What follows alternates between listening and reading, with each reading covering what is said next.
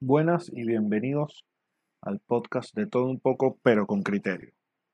Hoy vamos a hablar un poco de feminismo, embrismo, feminazis, todos estos términos que se han derivado del movimiento feminista, que sus razones tiene y la verdad es que es muy válido.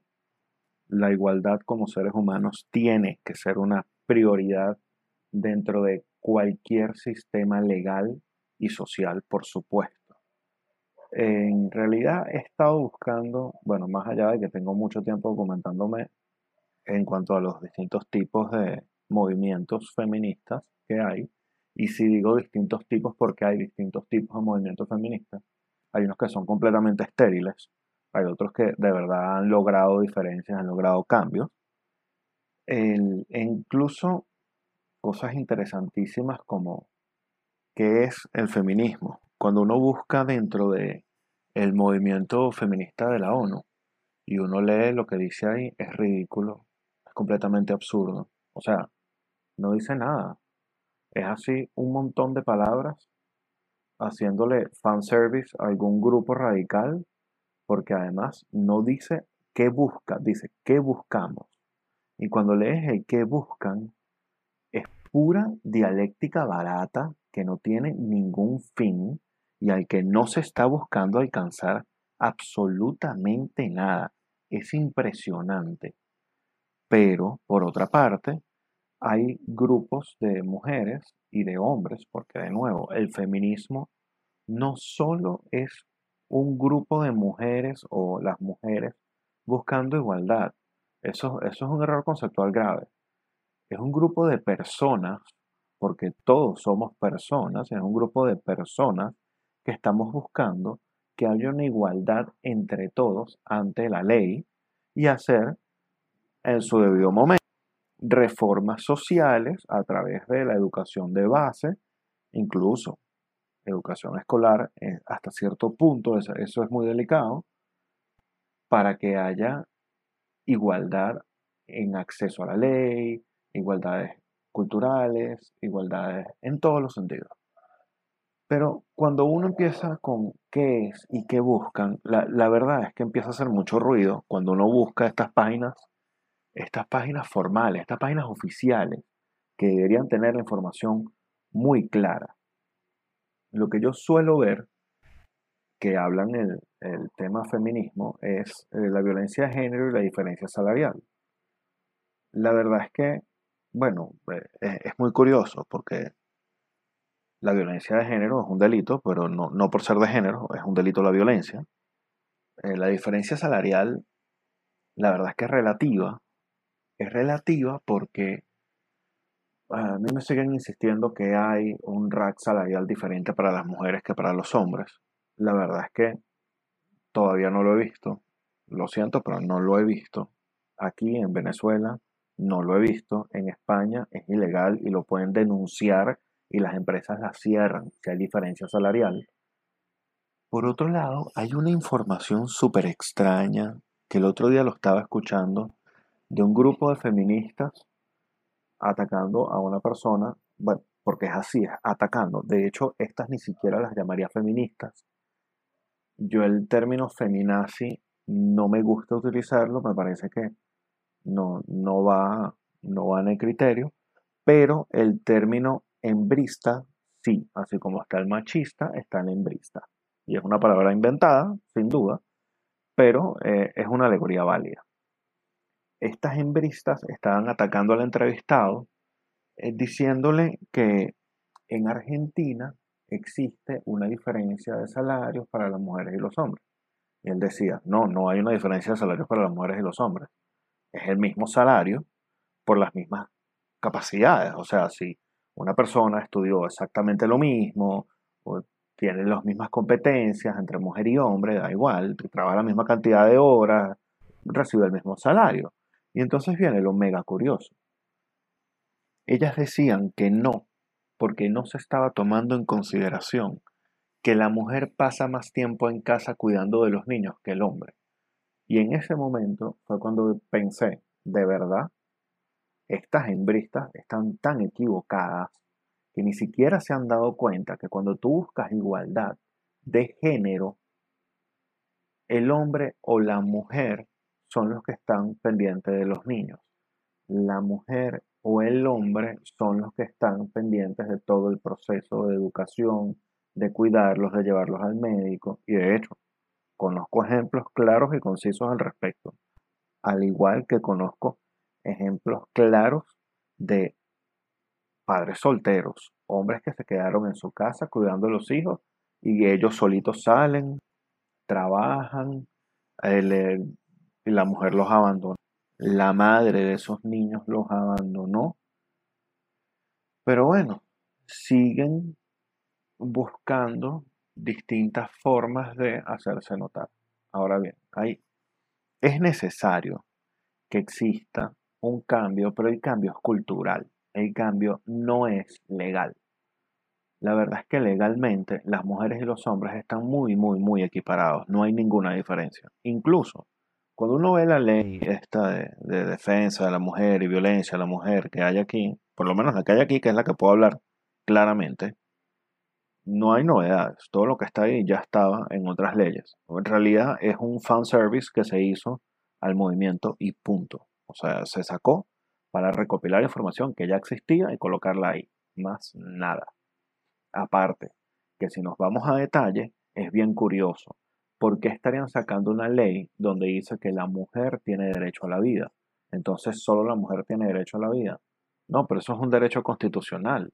Eso está establecido en la Constitución. Eso no tiene nada que ver con esa ley. Es un fan service, de verdad. No tiene ninguna utilidad la ley de género, por lo menos la de Venezuela. Ahora bien, tiene desventajas hacia los demás, es decir, pone a la mujer en una situación de superioridad. Y ahí es donde hay que estar muy pendientes.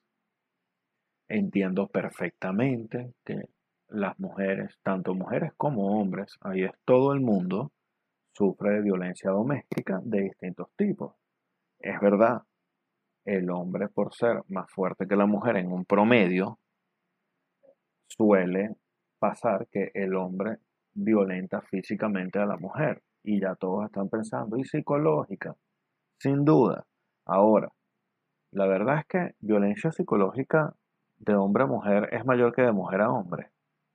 Violencia física, sin duda. Los homicidios de parejas por parte de hombres a mujeres es mayor, sin duda, es mucho mayor que la de mujeres a hombres. Pero por eso desestimamos que existe lo contrario, que existen mujeres que matan a su pareja, a los hombres. Porque cuando uno escucha a todas estas superintelectuales feministas, lo que hacen es justificar. Ah, es que no sabes lo que ella lo que él hizo. Es indiferente, lo que él hizo es un delito. Nadie puede matar a otra persona y punto. Entonces, ¿por qué no indagar un poco más? Por otra parte, he visto mucho lo de las cuotas y la verdad es que yo no entiendo por qué siguen pidiendo cuotas y cuotas y cuotas y no se dan cuenta que eso es decir soy inútil. La verdad es que no lo entiendo. ¿Cómo es posible que entonces ahora se vea que el movimiento feminista global o hembrista global solicita que los gobiernos establezcan cuotas de mujeres políticas? Bueno, pero ya va, la mujer no está metida en la política porque no quiere. Sin duda, hay, existen particularidades en cada país, existen cosas, sí, sin duda. Pero eso no significa que la mujer no pueda acceder a hacer política. Claro que puede acceder. Bueno, sin ir muy lejos, han habido presidentas, existen actualmente presidentas en distintos países o primer ministro mujeres en distintos países del mundo y la verdad es que algunas han destacado, otras no. Algunas son polémicas, otras no. Pero la verdad es que cuando hablan de violencia de género, nadie se pregunta cuántos hombres mueren a mano de mujeres. ¿Por qué? Hagan una reflexión cortica. ¿Por qué nadie se pregunta ese dato? Si la verdad es que es igual de importante. Y yo estoy hablando de muertes, ¿ok? Yo no estoy hablando de violencia doméstica, que en violencia doméstica hay un problema cultural en el que el hombre no denuncia, mientras que la mujer denuncia más. Por eso las estadísticas están muy inexactas en cuanto a cuántos hombres reciben violencia de género por parte de mujeres en sus viviendas. Fíjense que lo estoy aclarando. Hombres por parte de mujeres. Las parejas homosexuales también sufren violencia de género, pero también sufren violencia del hogar, violencia de pareja. Ese tipo de cosas también están sucediendo. ¿Y dónde quedan? ¿Dónde están? Y las parejas homosexuales en general, tanto dos hombres o dos mujeres. Pero bueno, eso como que lo tapan, tratan de tapar los ojitos, echa tierrita para que uno no se dé cuenta que existen miles de aristas que no están considerando y que un movimiento feminista que hoy en día tiene los mismos derechos y la verdad es que está buscando son cambios sociales y culturales, debería estar más bien atada a un movimiento global, sin importar el género o el sexo, biológicamente el sexo, para que no empiecen entonces que el género es autopercibido la, biología del sexo, que sin duda hay dos y eso no es debatible, pues bueno, entonces, ¿qué es lo que está pasando? Que no entienden que todo el mundo tiene que participar en eso, en ese interés, porque el interés es la igualdad ante lo que no tengan. Que la verdad es bien difícil de conseguirlo, se consigue de pinza. Entonces es un cambio cultural, es un cambio social lo que hay que, lo que, hay que pelear. No es un cambio legal. ¿Qué quieren? Más reconocimiento. Entonces lo que quieren es superioridad ante la ley, superioridad en situaciones, superioridad de la mujer ante el hombre. Eso es lo que estarían buscando, porque la igualdad ya existe. Después podemos ver cosas súper, súper, súper interesantes, como los movimientos abortistas en los distintos países. Ahí voy a tratar de reservar mi opinión en cuanto a si debe o no haber aborto en los Eso me voy a reservar mi opinión. Simplemente vamos a hablar de cómo funcionan esos movimientos abortistas, de dónde salieron, esos pañuelos verdes que juran que es nosotros, las mujeres empoderadas. No, no, no, no. Están siendo víctimas de grandes corporaciones que están financiando eso y no se dan cuenta sin duda, la iglesia, que está en contra, obviamente, de eso, tiene un papel muy grande, en, fundamental en cuanto a la publicación y hacer que la información llegue a las masas, porque tienen mucho alcance. Por otro lado, tenemos la parte política, ¿Qué es, esta? Vienen siendo las grandes corporaciones como, bueno, vamos a ir al grano, IPPF es una empresa que tiene clínicas abortistas en distintos países, donde ellos practican aborto seguro. IPPF financia a distintos países o por región incluso, y ojo, esto es información pública, esto está en su página web, lo pueden buscar, donde se puede ver que durante 15 años, 15 años estuvieron financiando eh, en Argentina el movimiento abortista, hasta que finalmente se aprobó, como está ahorita en este momento, se aprobó el año pasado, si no me equivoco. Y, y fíjense, tuvieron 15 años financiándolos. ¿Por qué? Ellos van a financiar eso ¿por qué? Ah, porque les provocó, les nació del corazón. No, es porque quieren poner sus clínicas allá. En México llevan aportando desde que comenzó el movimiento más de 30 millones de dólares. 30 millones de dólares que uno, habrán financieros, por supuesto que dirán, eso no es nada. Por supuesto, pero ¿a quién se lo están dando? A un grupo de mujeres que están buscando hacer ruido, buscando el, el, movimiento, porque hay unas que de verdad consideran que el movimiento abortista es válido y están de acuerdo, y, y bien por ellos, pero dense cuenta quiénes son los que están detrás si están haciéndole un servicio a una empresa o si de verdad están pensando por sí mismos. Y esto no es solo en los movimientos feministas o abortistas, esto es en todo. La, la merchandise está hecho para podernos, y si lo dije en inglés y no me importa porque no me acuerdo la palabra en español, así de sencillo, está hecho para poder llegarle a las masas con ideas que ellos ni siquiera se dan cuenta que tienen. Y fíjense algo, están cayendo todos como unos pendejos en cosas fundamentales como si están de acuerdo en el derecho a la vida o no. Si consideran que eh, un embarazo desde el momento de la concepción es vida o no es vida. Están cayendo en cosas súper absurdas de decir, el, este es mi cuerpo, pero vamos a ser objetivos. Es verdad, ese es el cuerpo de la mujer, estoy completamente de acuerdo. Pero ven acá, van a decir que el bebé no tiene derechos entonces. Pero nadie está pensando cuándo se forma el bebé, cuándo no se forma el bebé. Que bueno, de, de, eso hay, hay estudios clínicos al respecto, estudios biológicos al respecto, microbiología, tal, pero bueno. El otro día estaba viendo a una, una doctora, ella es sexóloga, bueno, de hecho no es sexóloga, ella es, ella es de, se me olvidó el nombre ahorita, de los que estudian la genealogía de las personas, del cuerpo. Y ella estaba comentando, haciendo una entrevista con un sexólogo, de la pastilla del día siguiente. Y fíjense qué curioso. Hay personas que debaten que la pastilla del día siguiente es abortiva.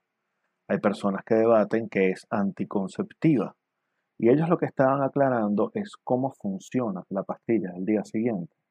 Estaban diciendo, la pastilla del día siguiente no es abortiva, porque la pastilla del día siguiente lo que hace es retrasar la ovulación, suspenderla temporalmente. Si la mujer ya ovuló, igual se genera el embarazo. No sé bien cómo funciona eso, porque yo no, de eso no sé mucho, tendría que estudiarlo un poco más, pero es un punto de vista bien interesante eso de la pastilla del día siguiente. Deben revisarlo, la verdad es que no les quita nada, ya que no están haciendo nada, sino escuchando un pendejo hablando pendejada aquí del feminismo, con gusto pueden eh, echar una leída a ver si es o no abortiva. Fíjense que hace unos meses salió la marcha contra la dictadura de género, una marcha contra la dictadura de género en Puerto Rico. Incluso comenzaban diciendo, nadie está combatiendo a la persona homosexual. La ideología de género no es lo mismo que la orientación sexual de una persona. No tiene nada que ver. La ideología no equivale a ser homosexual. Lo aclararon mucho la verdad es que lo aclararon más de lo que me pareció necesario. Yo escuché varias de las, de las exposiciones que se hizo en esa marcha, en el punto final en la tarima. Pero entiendo por qué lo hicieron. Lo hicieron porque hay un tema muy, bueno, en realidad no es tan complicado. Vamos a ponerlo así. La izquierda en su momento tenía, estaba buscando el reconocimiento por parte de la clase obrera cuando la clase obrera se dio cuenta de que vivía mejor con el capitalismo, con la democracia, pues decidieron que, bueno, ahora quién busco. Y se fueron por los, vamos a decir, débiles. En ese momento eran mucho menos reconocidos, tenían mucho menos impacto, y eran las minorías. Se fueron con, bueno, el feminismo, se fueron con la homosexualidad, se fueron con esas minorías apoyándolos en ese momento, porque si vemos antes cómo trataban a esas minorías, vamos a tener una realidad completamente distinta, ¿no? Pues, recuérdense que el Che tenía campos de concentración de homosexuales para buscar convertirlos de nuevo. Pero al final, lo que estaba buscando en ese momento la izquierda era, que es lo que siguen buscando, era tener mayor engagement, poderle llegar a un mayor público y poder ser, bueno, la izquierda seduce, eso es algo que no se puede tapar con un dedo. Ahora bien, en esta marcha en contra de la dictadura de género, también estaban hablando de la demonización al hombre y victimizando a la mujer. Y eso es verdad, por cierto. Incluso masculinizándola. Entonces es curioso cómo lo enfocan. Incluso estaban hablando de que, o sea, esto es un problema de educación de bases, es un problema de educación social y cultural. ¿Qué hace la política metiéndose en eso? Saben acá, a mí un político no me va a decir cómo voy a criar yo a mis hijos, si algún día los tengo, no me van a decir cómo los voy a criar. Yo los voy a criar como a mí me dé la gana. Y así debería ser siempre. Ellos que se, que ellos no se tienen que ocupar de eso, no tienen nada que ver ahí. Que vayan y busquen oficio y dejen de estar buscando cómo sacarle a uno los reales de los impuestos y las cosas para robárselas y metérselas en los bolsillos, que es lo único que saben hacer.